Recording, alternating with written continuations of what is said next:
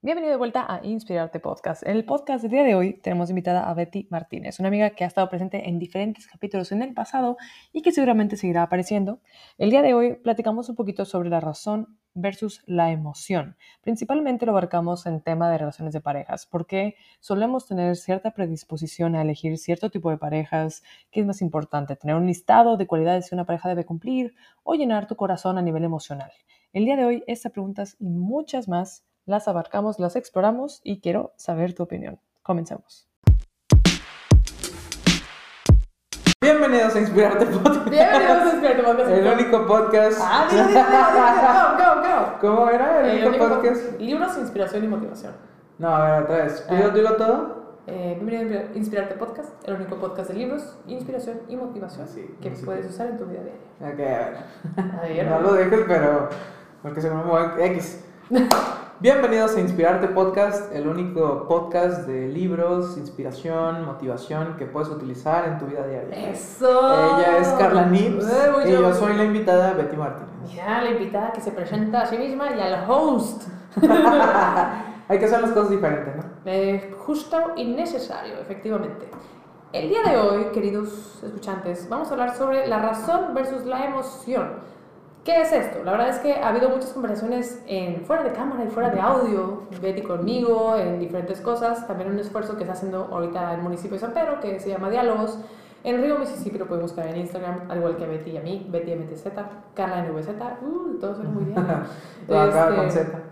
todo con Z, este, en el cual eh, se pone o ponemos en una báscula, básicamente que a la hora de buscar una relación, ya sea de pareja, de amistad o laboral, eh, ¿qué deberíamos de fijarnos más? ¿no? O sea, de, bueno, esta persona me cae bien, o siento mucha pasión por esta persona, o siento químicos muy bonitos por esta persona, o eh, del otro lado, de que, ah, bueno, esta persona es responsable, es puntual, es intelectual, o cumple con todas estas cosas un poquito más, pues, pues no sé, más mentales que, que físicas, ¿no? Entonces aquí básicamente es ¿Qué es más importante?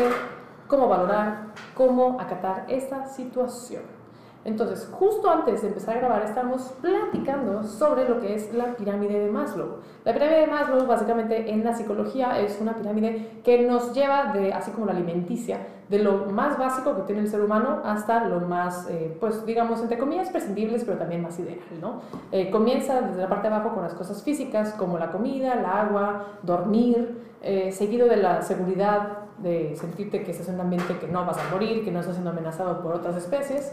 Después de, de pertenecer en una sociedad, de tener amigos, de tener familia, de sentirte parte de una sociedad. En penúltimo eh, recuadro, supongo, eh, son cosas más como de autoestima, de simplemente de que te sientas como realizado con lo que sea que estás haciendo, en tu trabajo, en tu familia. Eh, y al final es como la, o sea, el estar siempre eh, aprovechando tu potencial completo, ¿no? O sea, que ser una persona creativa, ser una persona que se expande y ser una persona que crece, cambia y evoluciona. Es que, es que todo esto comenzó, decidimos comenzar aquí el podcast porque este, prácticamente nos dimos cuenta de, bueno, eh, Carla se dio cuenta de la relación que existía entre los chakras y la pirámide de Maslow.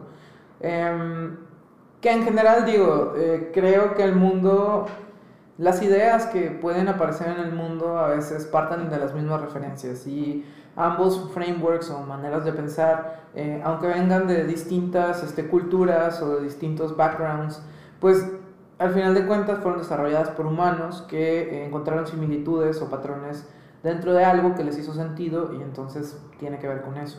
Em, entonces, yendo por ese tema, eh, estábamos diciendo que había que balancear la razón y la emoción. Es que eh, si nos damos cuenta y nosotros decimos, oye, toda esta parte donde creemos que, mm, por ejemplo, cosas como el sexo puede terminar algo en una pareja, etcétera, este, pues realmente esas son como la parte más básica de una persona, por así decirlo, tanto para los chakras, en el mundo de los chakras, como en el mundo de, este, La psicología. de la psicología. Entonces, yo lo que le decía a Carla, eh, previo a comenzar, era que justamente, eh, pues muchas personas se quedan como en lo más básico. O sea, en teoría lo que nos diferencia de los animales, eh, o al animal humano, lo que lo hace humano, es la parte de poder tener esta, esta razón, o sea, este, este raciocinio. Eh, pero muchas veces este, vemos el tema de manera binaria. Exacto. Eh, y realmente nada es binario, o sea, nada es sí o no, no somos unas computadoras que presione tecla 1 para sí, presione tecla 2 para no. Exacto. Aunque lo queremos a veces hacer así, de que es que o eres blanco o eres negro, pues no, hay una escala de grises y conforme vas creciendo y vas madurando y vas encontrando respuestas, pues este, también se vale cambiar de opinión, em, pero al final de cuenta creo que pues esas pirámides, al final de cuenta, eh, ya sea desde desde el ángulo que se le quiera ver, o sea, son parte de un todo y los humanos debemos de buscar ser un todo. El problema es que iniciamos tanto relaciones de trabajo como a veces emprendimientos, como relaciones personales o proyectos eh, parados en la nada, ni siquiera habiendo desarrollado el humano y, y, eso puede traer muchos problemas. Sí, sí, justo. O sea, bueno, la parte de los chakras, que yo sé que a lo mejor no se habla muy seguido en este podcast, pero que también lo considero relevante, es justo, o sea, el, tener en mente ambos, pues ambas cosas del, del, humano, ¿no? O sea, en teoría el humano somos, no sé, mente, cuerpo, espíritu y todo eso, ¿no? Entonces, el, qué interesante que justo como decía Betty, retomando un poquito lo previo, de que, por ejemplo, la pirámide de Maslow se divide como en cinco vertientes diferentes eh, y los chakras pues son siete, ¿no? Pero los chakras los dividimos a la mitad, eh, yo que los primeros tres, que son el, el, pues el raíz, el sacro y el plexo, plexo solar si no me equivoco, este, pues coinciden un poco con los, las primeras tres rayitas de, de, la pirámide, ¿no? O sea, que estamos hablando de cosas muy terrenas, de cosas que siento que necesito para sobrevivir, que vienen desde un instinto más animal, que no viene tanto desde un raciocinio, o sea, no viene desde un, ay, mira, quiero un techo porque los techos me gustan y son bonitos, o sea, no, viene desde, necesito un techo porque si llueve me voy a morir de frío, me va a dar algo, me voy a enfermar, entonces realmente no es una decisión que estás realmente ni analizando ni contemplando, ni, con, o sea, ni, ni siquiera buscando como otras opciones, tú quieres un techo, ¿no? Entonces en las relaciones puede ser algo similar, de que, oye, me siento todas estas carencias, siento que no tengo eh, alguien con quien, eh, no sé, responder o alguien que me apoye o lo que sea. Entonces, en cuanto a una persona que aparezca a llenar esos vacíos, lo voy a tomar porque no lo tengo y lo necesito. Entonces, el cómo poder balancear eso con todo lo demás, de que bueno, pero sí, o sea, qué padre que tengo un techo, pero a lo mejor necesito un techo que además de que pues, me proteja de la lluvia, eh, también me pueda, I don't know, o sea, le pico un botón y sale mi pantalla de Netflix porque me encanta Netflix, o sea, digamos que algo más personalizado, algo más hecho para ti y no algo solamente porque ahí está. Entonces, eh, por ejemplo, en una de estas cosas que menciono de los diálogos de San Pedro, muy interesantes, que si quieren ir, es que eh, una speaker, psicóloga de relaciones, que en este momento, lamentablemente no recuerdo su nombre, creo que se llamaba Laura, este, mencionaba de que obviamente, eh, pues, o sea, en este tema de las relaciones, solemos ser muy inconscientes a la hora de de empezar, ¿no? De que, eh, digo, si alguien es aquí fan de Freud, de que a lo mejor buscamos todas esas cosas que nuestros padres nos daban o no nos daban para eh, buscar la siguiente pareja. Entonces, cuando nosotros en la actualidad, siendo medianamente conscientes de que tenemos estos patrones, ¿cómo hacemos una lista de Excel para valorar si una persona es valiosa? Y al mismo tiempo no ser completamente fríos, porque creo que, o sea, sí que para tener una lista de Excel, pero también pues no olvidar que somos personas, ¿no? Que somos personas que al final están decidiendo llevar una relación, ¿no? Porque al final... Sí, sí, sí es que es, eso mismo, en una de nuestras pláticas, justo cuando me platicabas de esto, de, de que si era además un Excel o no, e, era cuando yo te estaba explicando que e, era como el diseño, ¿no? O sea, bueno, para mí, voy a explicar un poco, mi manera de pensar es, o sea, yo pienso mucho en sistemas, o sea, las personas estamos embebidos en sistemas sistemas enteros, ya sea un sistema social o un sistema eh, regido por un cierto tipo de política, un cierto tipo de, de actividades productivas, etcétera, etcétera. Entonces, em, muchas veces los humanos no nos damos cuenta de esto, para empezar. Sí. Creemos que, o sea, todo, eh, y esto está influido, voy a, no, no me estoy saliendo, lo voy a conectar. este, nos enseñan a que veamos el mundo como por cajitas, de que la cajita de las matemáticas, la cajita de la ciencia, la cajita de no sé qué, pero no nos fijamos que realmente todos esos temas están interconectados. Sí. Lo mismo pasa con nuestras decisiones eh, pues amorosas o laborales o de amistades. O sea, nosotros no podemos separar esas partes porque al final de cuentas es un todo, es un sistema que somos nosotros que está conectado por eso. Y tenemos que hacer eco con otra persona. Sí. Entonces, ese día eh, yo, yo, te explicaba así, o sea, eh, lo que pasa es que con la gente, así como con los objetos, tenemos relaciones psicológicas. O sea, es, es, es, una interfaz, lo voy a explicar así, suena frío, pero... Suena MacBook Pro. No, sí, sí, o sea, es una interfaz que te está dando feedback de cierta manera, o sea, eh, y entonces, este, digamos, la, la diferencia con los objetos y la diferencia con los humanos es que muchos de los objetos ya están pensados y están diseñados para, para satisfacer nuestras necesidades y que las entendamos de una manera muy sencilla para poder navegarlos. El problema es que las personas no podemos navegarlas tan sencillamente. Entonces, si yo no sé quién soy, si no tengo, si no sé quién soy, si no sé, si no tengo ni siquiera bien fundamentado, em, digamos, quién soy, qué quiero, hacia dónde voy y ¿Qué estoy, necesitas? qué necesito y todas esas decisiones las estoy tomando con base a muchos estímulos externos a mí y no busco la ayuda psicológica para que a lo mejor me ayuden para a decir, bueno, pues a lo mejor este, yo también puedo decidir y puedo decidir a dónde voy y qué quiero para mí, este, cómo quiero estar con otra persona que es otra interfaz. no sé, es decir, es otra interfaz con quien quiero tener una relación psicológica de cierta manera, una relación personal. Eh, cuando esta interfaz yo no, yo no me atrevo a conocer a esta persona. ¿Sí, me explico? O sea, ¿a qué me refiero? Em, digamos, em, los aparatos como eh, voy a hablar de Apple porque me gusta mucho como ejemplo, eh, aunque sea trillado, pero no es que mucha gente dice es que status es una marca, no es eso.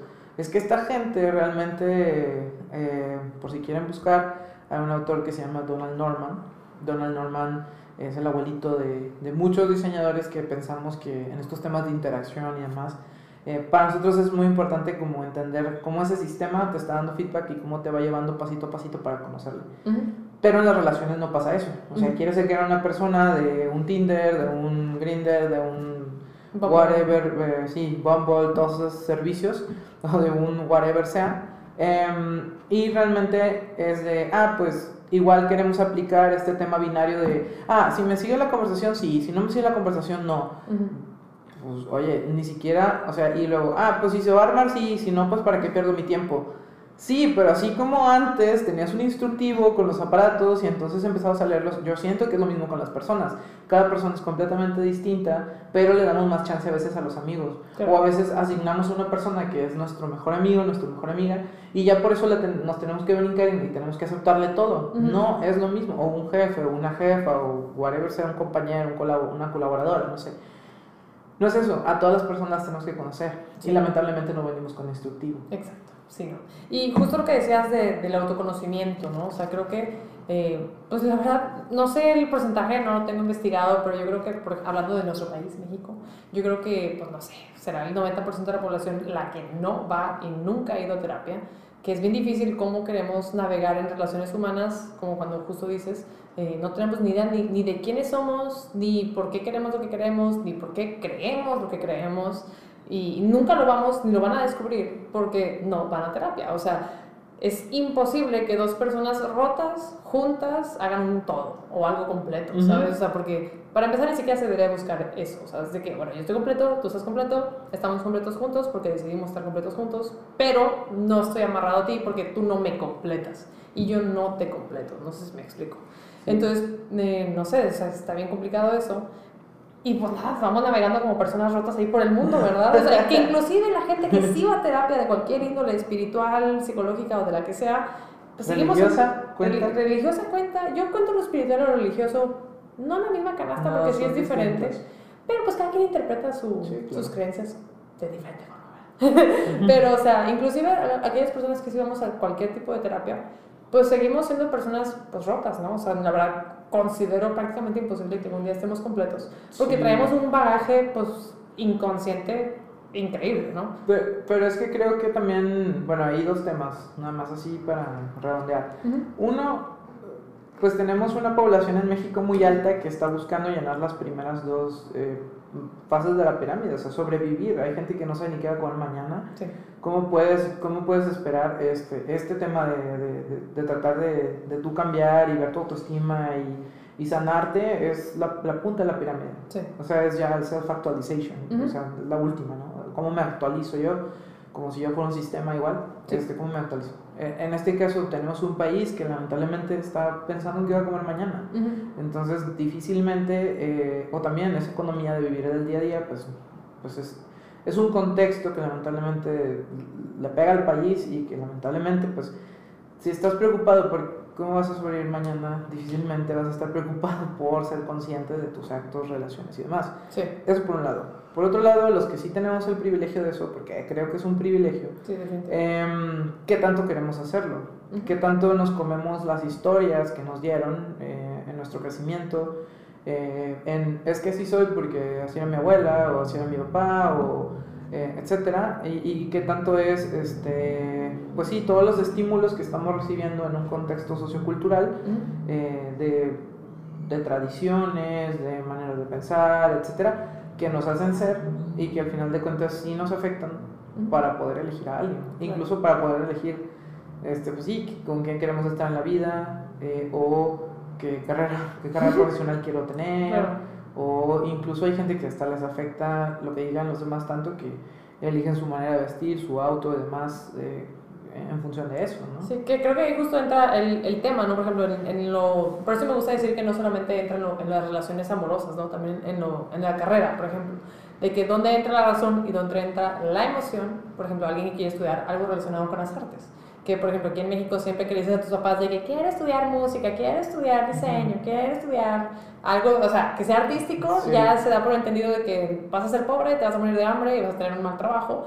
Pero, o sea, digamos que en este caso el arte es tu pasión y donde entraría la razón, o sea, la razón, perdón, es de que, ay, bueno, pero a lo mejor si soy eh, licenciado en bla, Ajá. voy a hacer más dinero. O sea, cómo balancear eso, o sea, cómo el medir ambas cosas, no sé si me explico. Sí, claro, eh, igual dos respuestas. Está complejo. Está, complejo. Está complejo porque creo que igual son, son dos sistemas, que era lo que te decía hace rato. O sea, vi- vivimos con mucha incertidumbre no Ujú. sa- y no sabemos, no nos enseñan a abordar la incertidumbre. O sea, queremos seguridad. ¿no? Ujú. Em, y siento que eso es lo primero que se tiene que trabajar, tu seguridad personal. Porque justamente si te quieres dedicar a algo diferente, pues vas a tener que hacer las cosas diferentes. Y para poder hacer esas cosas diferentes, pues necesitas tener una autoconciencia mucho mayor. O Claro. sea, ¿por qué? Porque pues, te estás aventando un paquetón. Yo creo que aquí hay dos cosas. O sea, em, en, un- en una parte te debe de funcionar a ti como persona, esto que estás decidiendo hacer, y en otra parte debe de funcionar eh, para llenar esa parte, digamos, pasional, pero ver si esta pasión realmente, eh, entender la pasión como algo, como una flama que quieres, este, que le quieres echar más leña para que crezca, no como este sentimiento efímero que lo quieres sentir una vez y luego se va. Ya. Por- porque hay esa confusión, para empezar. Ok, o sea, digo, tú siendo maestra, o sea, ¿cómo lo explicarías? ¿O a qué te refieres con que, por ejemplo, cuando alguien escoge una carrera, ¿tú crees que hay gente que lo escoge nada más por la pasión del momento? Sí. Sí, pues tengo 18 años, sonaba bien esto, órale, vamos a darle. Ya. Aunque toda la gente, eh, eso le estaba, estaba explicando el otro día, les digo, es que cuando vas creciendo, vas madurando, pero también te vuelves como con más miedos, porque Mm. tienes una, otra conciencia de lo que está alrededor de ti y de la responsabilidad que tienes. Ujú. Entonces, en este caso, pues imagínate, o sea, es como, oye, ¿me dejo llevar por esto?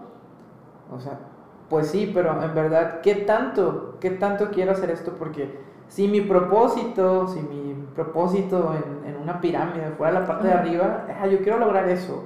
Quiero ser como tal persona. Entonces, si eso es mi drive y es lo que me mueve, pum, o sea, le voy a echar más leña a ese fuego y por más difícil que sea, lo voy a lograr. Y eso se vale con una meta, Sí. porque esa meta depende de ti. Bueno, más o menos. Me hizo pensar en Start With Why de Simon Sinek. Sí, sí, Básicamente. Sí, digo, para, para, para todas las personas va a ser distinto, porque los contextos son distintos. No, no todos, no to- en una en una carrera, no todos salimos, en una carrera de, de- Sí, si, un esto fuera, si un sprint, si esto fuera un sprint, no todos salimos de la misma meta. Eh, Hay gente que tiene más avanzada la meta. Pero lo que te va a ayudar a llegar a la meta es alimentar esa pasión. Ujú. Pero alimentar esa pasión viene de cuidar la otra parte también, de tener un balance. Claro. Em, Sí, uno no, no vive solo de pasión. sí, es- Uno exacto. tiene que comer. Sí, pero si la parte racional te ayuda, eh, te ayuda a poder encontrar, yo siento que la parte racional es la que te ayuda a encontrar, a poder volver esa pasión rentable. Sí. Eso es lo que yo pienso. Pues bueno, sí, sí. Eh, Pero no nos enseñan a eso. Es, a ver, o artes o, o- Claro. o derecho. Sí. Pues no es así, o sea, puedo estudiar artes y luego lo combino con otra cosa y a lo Sí, mejor... o trabajo un tiempo como Godín y en mi tiempo libre procuro esta otra pasión mía que luego evoluciono que sea mi full-time job, una vez sea rentable o algo así, ¿no? Algo así. Sí. E- Eso con, con la parte, eh, pues, de, un, de algo laboral. Sí. Cuando se trata de personas ya es un poquito, bueno, es un poquito similar, pero a la vez distinto. Ok. ¿Por qué? Porque, o sea, digamos, si, si yo quiero... O sea, a una persona no es como una meta, no es de, ah, yo quiero andar con esa persona. Quiero ser Eh, Dua Lipa. Eh, pues sí, pero si Dua Lipa no quiere, pues Ya ahí no puedes hacer algo, Sí. ¿sabes? Em, y también es que tendemos a ver a la gente como metas. Ujú, Sí, claro, o sea, creo que eso es una, una Eh, super big thing.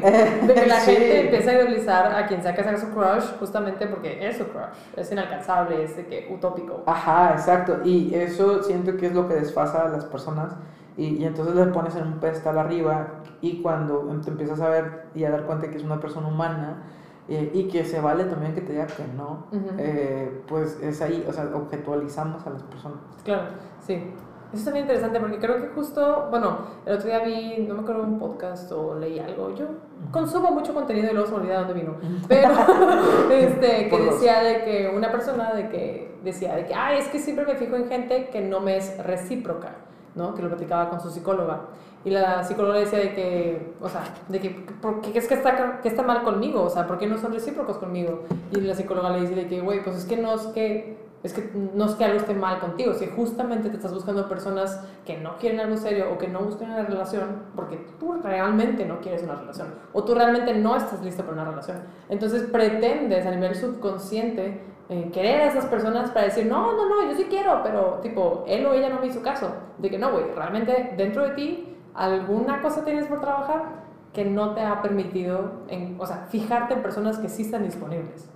Eh, Sí, siento que es eso, pero es porque nos estamos fijando como en, en- una meta, o sea, vemos a la gente como una meta. Sí. Y te lo digo porque eh, en, en estos últimos meses, pues yo me he dado cuenta de eso, o sea, ¿por qué no vemos a la gente mejor como, oye, pues vamos a desarrollar una amistad, este, en vez de verlo como una ganancia, ¿no? Pero es lo que te digo de hace rato que vivimos en una sociedad de McDonald's. O Sí. sea, quiero sacar a alguien de que, ah, sí, mira, somos súper compatibles porque vi que este, en tal cosa, eh, vi que en Instagram le gustaban los conejos y le gustaban los nuggets en forma de dinosaurio y le gustaba el básquetbol, ¿no? Bueno, pues, pues sí, pero ¿qué hay más detrás de esa persona? Realmente no conoces Según la astrología, tú y yo somos perfectos, ¿eh? Eh, Exactamente, y, y no necesariamente eso. y- Sí. Entonces creo que también conforme vas avanzando en la vida eh, y también trabajas tu autoestima, ahora sí, Sí. este, te das cuenta que, ok, deberíamos de valorar a la gente como esto, o sea, no decir de que quiere algo conmigo o no quiere algo conmigo, o sea, eso es enfermo, eh, pero también es por, porque nos han pintado el amor de una manera eh, poco realista, en mi opinión, y romantizada e infantil, de acuerdo al libro de Eric Fromm de The Art of Love o El Arte del Amor, El Arte de Amar o El Arte del Amor, algo así. Este, o sea, porque realmente es una versión eh, infantilizada donde esa persona se vuelve un objeto de deseo eh, en vez de ser una persona que está con otra persona como, ok, vamos a conocerte, vamos a leer el manual, vamos a aprender cómo podemos estar eh, ambas personas de acuerdo. Eh, un amigo lo dice así, dice es que el amor es coincidir. O sea, es coincidir en argumentos, coincidir en tiempos, coincidir en, este, en muchas cosas. Claro. Y entonces, si, si, si de la manera racional pues, no coincides, pues lo puedes trabajar, pero no necesariamente vas a coincidir. Entonces, pero también creo que siempre le queremos sacar una ganancia. Hay una película que, que bueno, yo, yo lo estaba pensando así y luego lo vi en una película. La película es una película mexicana, no me acuerdo ni cómo se llama. Ujú. No está tan mala. Tiene muy buena fotografía, pero la historia no se entiende bien. Ok. El chiste es que es este chico que es mexicoamericano y su abuelo le dice ya deja de trabajar tanto y, y- y- y el abuelo muere pero le deja un boleto a México y le deja una lista de cosas por hacer en México. Llega a México y hay una chava que le auxilia porque es la nieta de unos amigos de sus abuelos y entonces este como que pues ya sabes es típica historia romántica y así Sí, y- se enamoran. Ajá, pero al final él se va porque eh, él hace un drama de la nada en mi opinión Ujú. este, y se va porque se siente rechazado y finalmente por cosas que él se inventa en su cabeza, lo cual es muy real también. También. Y eh, termina, eh, al final la abuela le dice, no se entiende muy bien, pero es, es eso. La abuela le dice, este, a ver, si la chava te cae bien, si la chava te importa, pues ¿por qué no la conservas en tu vida? Y esa es una conclusión que yo he llegado en estos últimos 9, 10 meses. O sea, si la persona te cae bien, a lo mejor, y, digo, esta persona entiende que no puedes tener una relación con esa persona, o no quieres, este, pero se hacen bien de cierta manera, pues porque no pueden ser amigos, porque eso también se lo vuelve en binario, de que tantos TikToks que existen. Es que si no te hace caso ya la fregada, pues sí, pero si de verdad estás haciendo el ejercicio, el acto de conocer a la persona y ver oye, esta persona en verdad me beneficia en algo porque creo que puedo tener una buena plática, este, a lo mejor ahorita no es lo que yo quiero, no sé si después va a ser, no, dejamos las cosas. La incertidumbre, no dejamos que haya incertidumbre. Y eso, ¿te acuerdas en un podcast que te pasé? Es lo que dice una terapeuta que se llama Nilda Caraviglio, algo así, no me acuerdo bien, está raro el, apellido. Ella dice que las relaciones cuando se sienten en una, una prisión es porque no existe esta incertidumbre, justamente. Sí, porque es como monótono, aburrido, no da espacio para nada nuevo. Exactamente, y la incertidumbre es algo bien importante, pero uno no puede hacer paz con la incertidumbre si no tienes paz contigo mismo, Exacto. primeramente. Sí, está bien interesante. Creo que dijiste muchas cosas que, digo, aclaraste el punto, ¿no? De cómo, cómo mantener en tu vida a alguien que no necesariamente es apto para una relación. O sea, porque luego, por ejemplo, o sea, sí, sí dejaste claro que la otra persona tiene que estar en pleno conocimiento de que una relación amorosa no va a suceder. Porque luego sí, por ejemplo, no sé, en exes, ¿no? O en alguien que te tiró la onda y no se armó, eh, es bien difícil mantener a personas así en tu vida cuando están en las trincheras esperando que en cualquier momento caigas. ¿no? Sí. O sea, que te están deseando así como cuervo de que, ay, ahorita que se sienta sola, ahorita que se sienta triste, seguramente me busca, seguramente me llama, ¿no? Pero lo estás diciendo, o sea, es como ahorita que está vulnerable. Exacto. Porque lo vemos como algo, como un predador. No, está súper tóxico, o sea, precisamente por eso, pero creo que muchas personas, por eso está como todo el tabú de, ay, no puedes ser amigo de un ex, porque creo que siempre se, se, se da por sentado que ese ex está nada más ahí como lo lobito violento, ¿no? De que ahorita que ahorita... Y pues no, o sea, yo creo que sí es posible, pero creo que requiere un alto grado de madurez de ambas personas, de que, a ver, güey, o sea, sí reconocemos lo bueno que hubo, lo bueno que hay, pero pues ya, güey, o sea, a lo mejor ya no aplica una relación por X motivo y está chido. Y qué bueno que podamos coincidir en ser amigos o en cualquier otra cosa. Que justo, o sea, creo que... Y, pero creo que es algo también medio, medio muy instintivo del humano, porque la incertidumbre nos hace sentir vulnerables, ¿no?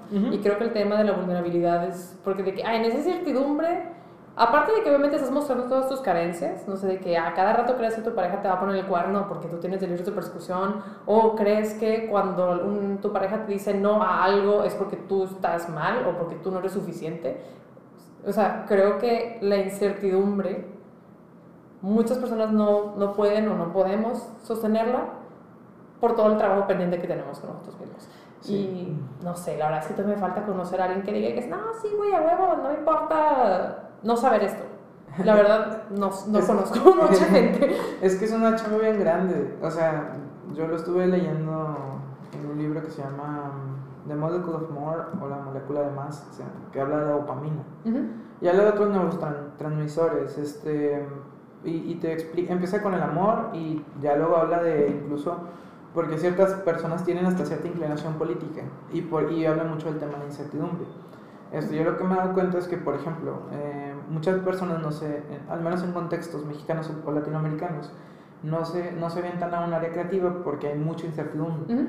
este, pero la incertidumbre, la única manera de, de poder con ella es, o sea, es como te decía, es como, como tú, como persona, te generas la suficiente paz, o es lo que decía, haces paz con la incertidumbre, para decir, bueno, pues la incertidumbre no se va a quitar, o sea, aquí va a estar. Em, y a veces este, en, en negocios, que hablando, hablando de esos sistemas, o sea, en negocios se le llama este, que, hay, que pues es un tema de buca, o sea, volatility, uncertainty, eh, complexity and ambiguity, o sea, ambigüedad, complejidad, eh, volatilidad em, e incertidumbre, ¿no? O sea, son, son, o sea, eso nunca se va a quitar, pero la única manera de, de poder, em, de poder eh, navegar con esos parámetros es algo que se llama adaptabilidad, ¿no?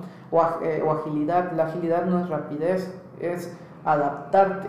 ¿Cómo me adapto hacia ese contexto? Y en este caso es lo que te decía de ver a otra persona como un manual. Oye, ok, ¿cómo me adapto sin perder lo que yo quiero? Entonces, bueno, y eso es coincidir. Claro.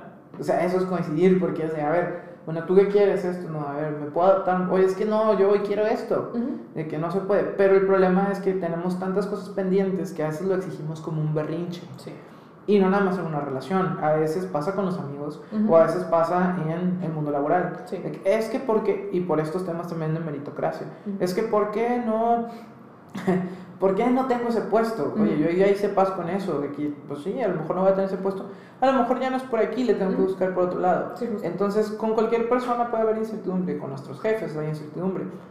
Pero también pasa que en nuestros contextos sociales eh, también tenemos eh, muchas relaciones dañadas y es normal que queramos este, a veces tener... Hay, es otros temas, es por eso que te digo que no es binario, Sí. porque cada, cada caso va a estar bombardeado por ciertas variables que van a afectar al final de cuentas. Ujú. Pero si tú eres una persona que, y, y es chistoso, pero es realmente hablar de innovación, Ok. porque creo que, creo que este, cuando nosotros, cuando nosotros queremos aplicar un puesto de trabajo, o queremos hacer un nuevo proyecto, o queremos hacer cosas así, pues siempre nos preparamos, de que "Eh, déjame oír un podcast, déjame leer un Sí. libro. Pero cuando quiero iniciar una nueva relación o corté una relación anterior, nunca es, ah, déjame leer libros y ver podcasts y ir al psicólogo para poder prepararme para la siguiente relación. Exacto. Y me tengo que preparar para la siguiente Sí. relación. Pero ese justo es bien chistoso porque, por ejemplo, en el, en el podcast de vez en cuando, no, no muy seguido, pero de vez en cuando hablo sobre libros de desarrollo humano, de self-help, como le dicen. Y creo que es como bien tabú ese tipo de cosas. O sea, cuando yo, por ejemplo, no, creo que a todo el mundo le pasa, cuando vas a la sección de autoayuda o de psicología o de lo que sea, es como que, ay, güey, no, qué pena que me vean que, no sé, de Sí. cómo manejar el amor, de que la señora de la tienda me va a juzgar porque ah, seguramente acaban de cortar y está triste. Y es de que, o sea, está como hasta mal visto el uno mismo trabajar en sí mismo. O lo del psicólogo, no, el psicólogo es para locos. Es de que, ¿cómo, güey? O sea, ¿de aquí a cuándo el trabajo propio es, es mal, o sea, frown upon, o sea, malo? Es como cuando alguien en el gimnasio ve a alguien a lo mejor con mucho sobrepeso, de que, ay, no, este güey en sobrepeso, ¿qué está haciendo aquí? Pues justamente, güey, está ahí. Exactamente. Porque quiere trabajar en sí, porque reconoce que tiene una carencia o algo por mejorar y por eso está aquí. O sea, uno no llega al gimnasio ya con cuadritos, o sea, es de que... Pero esa, pero esa creencia existe. Sí. Piénsalo. Ujú. O sea, a mí me pasa, o sea, el prim- la primera barrera con el gimnasio era como que, oye, este, yo no tengo cuadros.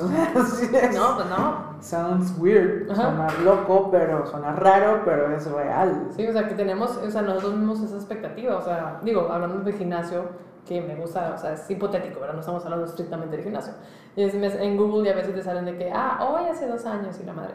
Pues yo empecé a ir al gimnasio hace más o menos como dos años o tres. Y mi cuerpo era súper diferente. Y dices, ay, güey, o sea, qué, qué chistoso, o sea, que neta, con la progresión, con el trabajo, con la disciplina, realmente al día de hoy puedes ver un cambio. Y es exactamente igual. Con las relaciones, con la Exacto. psicología, con todo. De que, güey, no porque yo me vaya un mes, o sea, todos los días de un mes, cosa que ningún psicólogo hace, pero asumía, vamos a asumir que vas todos los días de un mes con un psicólogo. No por ese mes que fuiste con el psicólogo ya vas a estar listo.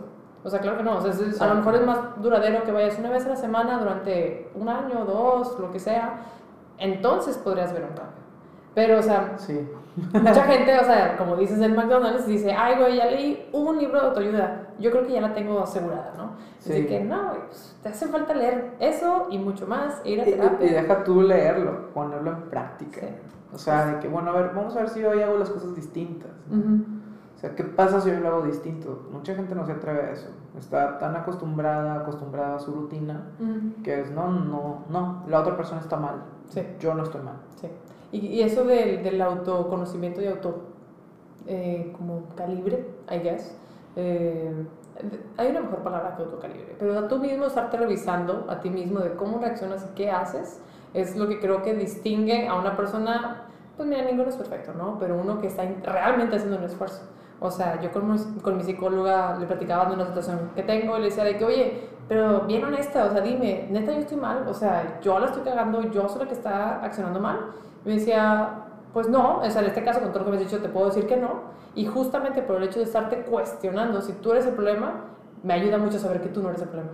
Porque, la, o sea, porque la- en la problemática, generalmente, en cualquier tipo de relación laboral, amorosa, lo que sea, eh, no, quien, no quien tenga el problema, o sea, Porque no, no me gusta decir que nadie tiene Sí, el sí, 100% sí, sí, de la responsabilidad, pero digamos, si alguien tiene el 80%, seguramente esa persona está tan ensimismada en sí misma, o suena redundante, este, que no se va a dar cuenta de que la está cagando o de que está actuando desde un lugar egoísta, ¿no?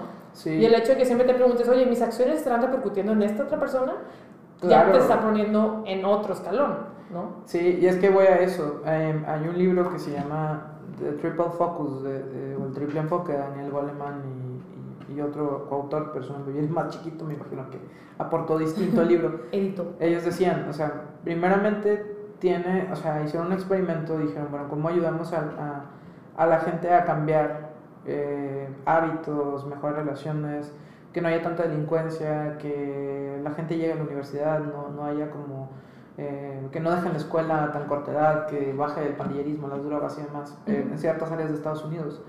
Y lo que ellos empezaron a hacer fue a, a enseñar a maestros de, de un cierto distrito, desde kinder hasta prepa, a que cuando se llegara a la, a la escuela, lo Ujú. primero que se hiciera fuera un check-in en el cual este, la gente, de que, oye Carla, ¿cómo te sientes? Ujú.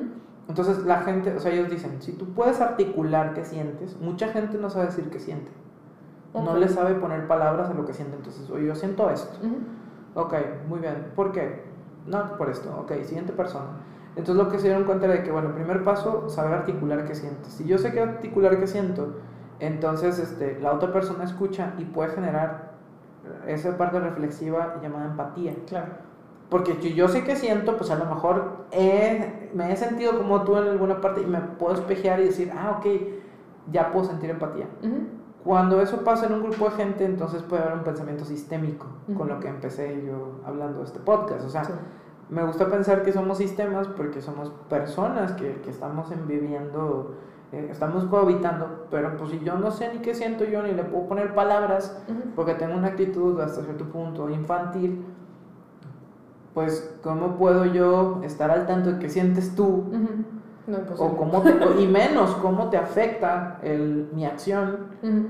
si pues yo no sé ni qué siento yo. Exacto. Sí, no, y también creo, o sea, en, en eso que está padre el, saber vocalizar lo que sientes, digo, ah, viéndolo desde un lugar de relación en pareja, es de que, bueno, a lo mejor si yo estoy a toda madre y tú estás enojada porque te fue mal en cualquier cosa, pues a lo mejor yo ya entiendo que si quiero comunicarte algo que a lo mejor sea sensible para ti, quizás ese no es el momento. Mejor me espero, ¿sabes? sí, que- O sea, porque luego, por ejemplo, si yo te digo de que no, es que dejaste el vaso en la mesa y se mojó y la madre, y tú estás enojada, de que explota el cotorreo y yo me lo tomo personal, de que, ay, güey, no me tienes nada de tolerancia, y no, o sea, tú estabas en un momento en ese lugar, y, pero yo no me atrevía a preguntarte, o no me atrevía a intentar empatizar contigo y no tomármelo a pecho, ¿sabes? De que, ah, Sí. ¿sabes? Que creo que es muy seguido pasa. O saber que la reacción no es personal. Exacto, justo. Eso, ¿no? Ajá. O sea, porque también... Y también puedes ver, o sea, qué baja que trae uno, porque si vienes de- también de un contexto donde creciste viendo que era normal hacer sentir mal al del frente, de enfrente, pues inconscientemente piensas que eso deformadamente en tu cabeza es una manera de lograr una reacción contraria. Es correcto. Ok, bien. Entonces, aquí el tema creo que es, como para intentar englobar todo lo que hemos dicho, de que nos queda claro que hay un trabajo psicológico por realizar, que somos seres con necesidades básicas, ¿no? O sea, de supervivencia, ¿verdad? Y que hasta que no tengamos cubierto eso, pues realmente es utópico pensar que vamos a pensar o trabajar en lo otro. Pero entonces, bueno, yo soy una persona consciente, estoy trabajando en mí mismo, eh, tengo claro que quiero una pareja, ¿cómo le hago para tampoco ser un robot? e incluir también lo que pues, son emociones, o no, no sé si decir la palabra pasión, porque creo que la pasión pues, es efímera, ¿verdad? Pero, o sea, por lo menos sí reconocerme como un ser humano con emociones y que no solamente soy una máquina que eh, cuando pones los, eh, el código Sí, correcto sí, sí. ya, ¿sabes? O sea, Sí, este, yo creo que es que, yo creo que más bien es eh, eh, conoce a la persona, o sea, tienes que conocer a la persona este, y ver de que, ah, bueno, en qué cosas podemos coincidir, o sea, vamos a llamarlo así, sí. Y en esas coincidencias a lo mejor cabe mi, mi checkbox.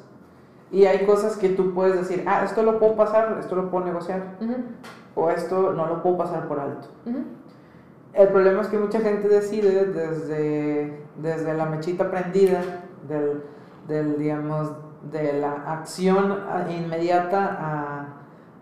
Sea, estoy haciendo así porque es como prender una, Como un como un encendedor, ajá, ajá, pum, y entonces se quema ujú.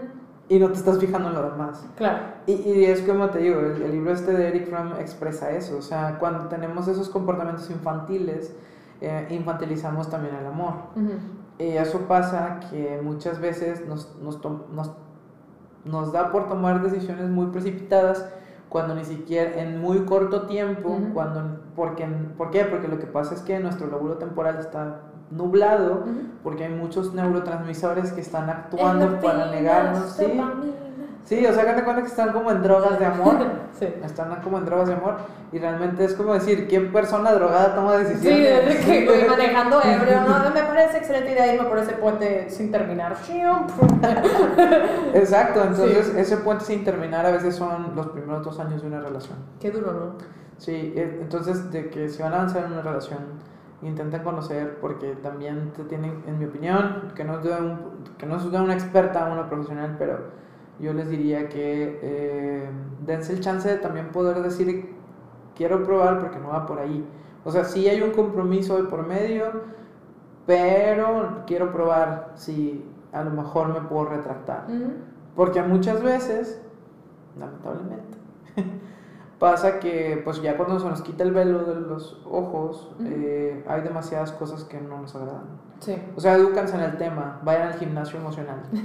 Y el gimnasio real también. El gimnasio real también. Sí. Entonces, o sea, a lo mejor es bueno tener el checkbox, pero también, ay, bueno, y siempre busquen como eh, hacerle caso a su intuición. Ah, claro. La in- Sí. sí. Eso está muy cool porque creo que va en línea un poquito con un podcast que estuve hace un par de semanas sobre la, la intuición y así. Eh, que el cual el otro día como alguien me preguntaba de que bueno güey pero pues, o sea qué es la intuición no o sea y es, está bien interesante porque creo que nosotros o sea cuando somos muy analíticos a veces me considero una persona muy analítica eh, creemos de que uno sea a lo mejor una lista de bullets de que mira intuición dos puntos significa que bla bla bla bla y creo que justamente la intuición no es eso o sea creo que la intuición es algo ahora sí que bastante abstracto que simplemente tú al estar conectado con ti mismo, con tus necesidades y con tus carencias al mismo tiempo, puedes discernir de que, mira, esta cosa me late o no me late. Y no puedo decirlo con otras palabras más que me late, porque muchas veces no tienes fundamentos para, esa, para ese sentimiento, ¿no? Sí. De que esta persona no sé quién es, no sé cómo se llama, no sé nada, no me late. Sí, Ajá. Siento que, siento que es la computadora de tu cerebro que detectó tantos patrones ya eh, que viste en- desde la ficción hasta tu experiencia con amigos, familiares, este, amigos de amigos o personas, o en ficción, o, o donde, porque realmente el mundo está dividido en arquetipos, o sea, nos guste o no, sí somos el arquetipo de algo más, Claro. entonces podemos detectar patrones y nuestra mente está hecha para detectar patrones.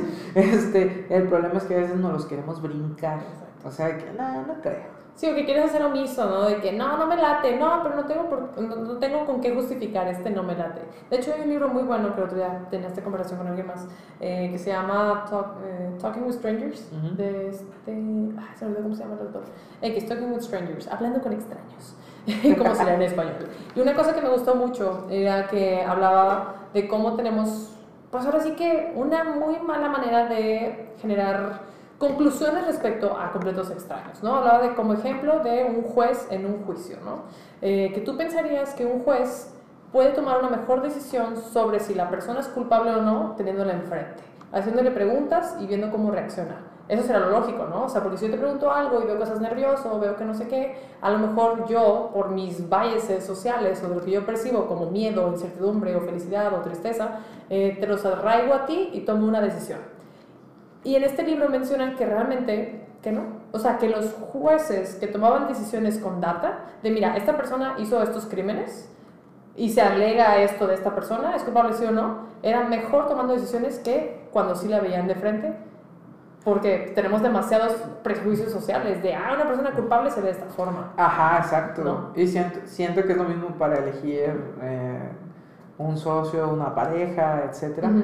o un trabajo, un, un jefe, porque pues te dejas llevar porque, ah, pues es que se está comportando así, ¿por qué debería ser este malo o mala? Sí, me cae, buen- me cae bien, entonces todo esto que lo veo malo, no, seguramente no es, ¿no? Ajá. Y luego vas, te metes y dices a la madre, no pusiera. ¿No? Sí. Entonces, ah, me gustó ese libro también porque a lo mejor era algo más polémico.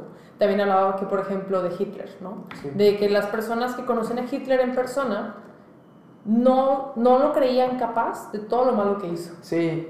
Pero que las personas que no lo conocían y que solo escuchaban lo que hacía o no hacía, eran mejores para juzgarlo de que no, güey, este güey sí está como medio botado eh, de la cabeza, creo que no es de confiar. Me da mucha risa ese ejemplo porque mi hermana eh, es- es- le gustó mucho todos esos temas de la Segunda Guerra Mundial y de los temas de, o sea, como histo, historiopolíticos o no sé cómo llamarles.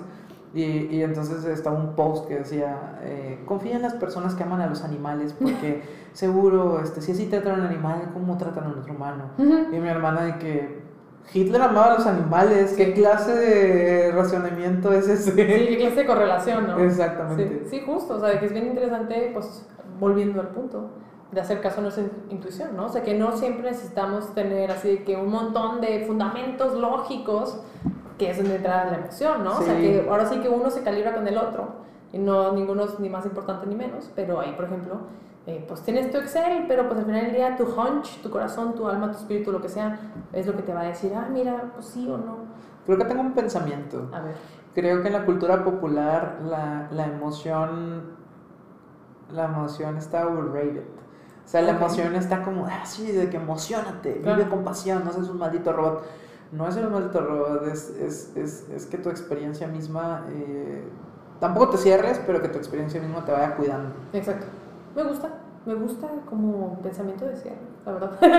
sí, o sea, porque pues sí, creo que no. O sea, creo que hemos dicho muchas cosas. Obviamente creo que está súper interesante, persona que estás escuchando esto, que en Instagram, donde tú desees comunicarte conmigo o con Betty, con las dos, nos digas qué piensas, qué opinas, porque obviamente pues todo esto que está en la mesa en este momento es desde nuestra experiencia, ahorita en el año 2021. No prometo que en el 2022 yo vaya a pensar exactamente igual, probablemente no. A lo mejor similar, porque la base está. Ajá, la base está. Pero, ajá. Pero también eso, que está permitido pues ir ajustando Ah, tus, claro. tus opiniones y tus Claro, claro. Entonces me encantaría escuchar qué tienen que decir ustedes. Este, y nada, últimas palabras, ¿dónde podemos encontrar Betty? ¿Cuáles son tus social media? Eh, me pueden encontrar como BTYMTZ en la mayoría de las plataformas, Instagram, Twitter. Instagram, eh, Instagram, Twitter, en Twitter no, creo que no publico nada interesante, pero, pero bueno. Eh, también en mis proyectos, este, Sneaker Madness, S-N-K-R-MDNESS,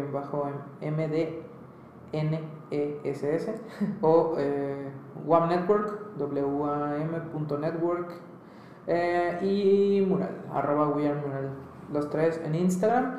Em, pues sí, creo que ese es el main channel, este, y ya está. Cool. Buenísimo. Pues como siempre ha sido un honor y un placer tenerte a ti, persona que nos escucha en este momento, como a ti, Betty, muchas gracias, por Gracias. participar en este tema Gracias polémico. por invitarme. Un honor. Y nada, pues seguramente nos veremos en otros episodios con diferentes cosas para debatir. No usamos los cuadernos, No usamos los cuadernos, estaban en la mesa, pero... era para vernos intelectuales. Sí, aquí había puros dibujitos. ¿no? bueno, bye. Bye.